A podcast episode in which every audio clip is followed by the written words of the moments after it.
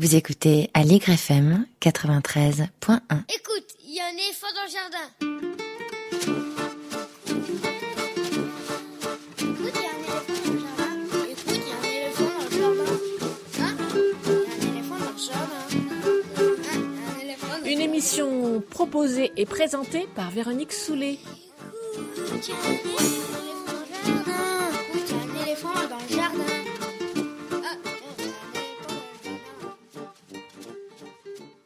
Aujourd'hui, on va parler d'apicratie, qui est un essai du psychologue Edgar Cabanas et de la sociologue Eva Illouz. Donc, en deux mots, la thèse du bouquin, qui a rencontré un succès tout à fait mérité, c'est que l'injonction au bonheur est aujourd'hui partout. Pourquoi? Parce qu'une méthode pseudo-scientifique de mesure du bonheur a été développée dans les années 80 par des psychologues, à un moment de crise de la discipline, et qu'ils reçoivent des financements très importants de la part de grandes entreprises tout en ayant séduit le monde politique. Pourquoi ce succès? Donc, parce que la recherche, nous disent les auteurs, cette recherche du bonheur, à grand renfort de flexibilité et d'introspection, sert en fait les desseins du capitalisme néolibéral.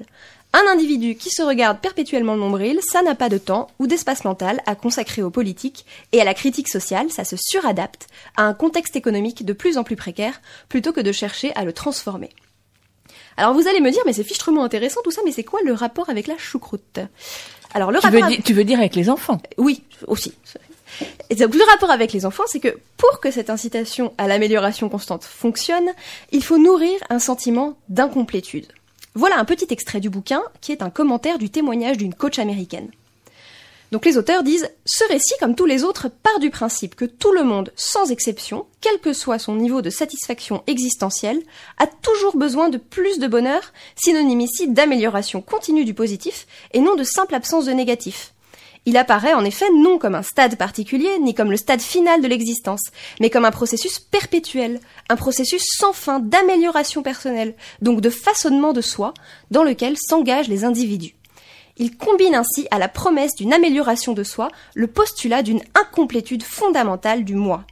Les individus y sont présentés comme étant par principe incomplets, comme manquant toujours de quelque chose, ne serait-ce que parce que le bonheur et un développement personnel plein et entier resteront toujours, puisqu'ils sont des idéaux, inatteignables.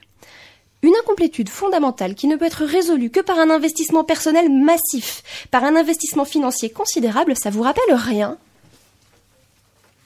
Pour bien grandir, C'est si bon de grandir. Bien manger, c'est bien grandir. Bien grandir, c'est pour la vie. Grandir en s'amusant. Ce sentiment d'incomplétude, assorti d'une injonction au changement qui par définition ne sera jamais suffisant, c'est exactement ce qu'on instille jour après jour chez les enfants parce qu'on a la croyance que c'est ça qui va les rendre comme nous, et pas au hasard juste le temps qui passe. Ce qu'on associe à grandir, c'est un changement d'apparence physique. Oh, qu'est-ce que t'as grandi L'acquisition de nouvelles compétences. Tu sais faire tes lacets comme un grand. L'intégration d'une nouvelle structure. Tu rentres à la grande école. Le refus de certains comportements. Ah non, tu peux pas faire ça. T'es trop grand, slash tu n'es pas un bébé. Le bébé des enfants, c'est le loser des adultes du monde néolibéral, quand les adultes du monde néolibéral ne trouvent pas eux aussi que bébé c'est une insulte fabuleuse, comme on l'a vu avec Donald Trump. Les livres de développement personnel pour enfants sont relativement récents.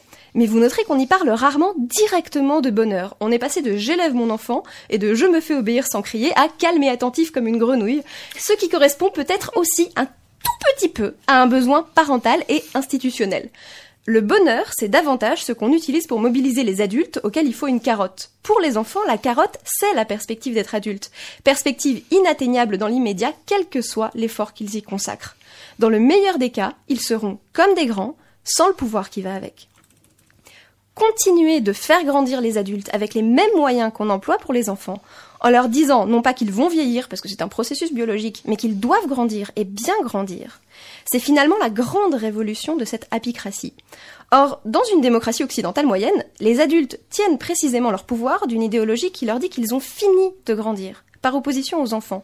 On leur demande tout un tas d'autres choses. Participer à l'économie, à la vie politique, mourir pour la patrie, faire des gosses qui peuvent mourir pour la patrie, plein de choses, mais pas grandir et pas, en règle générale, ce qui relève de l'intériorité. Parce que l'intériorité, d'abord, c'est privé. Et en plus, comme on est égaux en droit, on va pas commencer à se comparer l'intériorité pour savoir qui c'est qui a la plus grosse, parce que sur le plan politique, dans une société d'égaux, ce serait dangereux.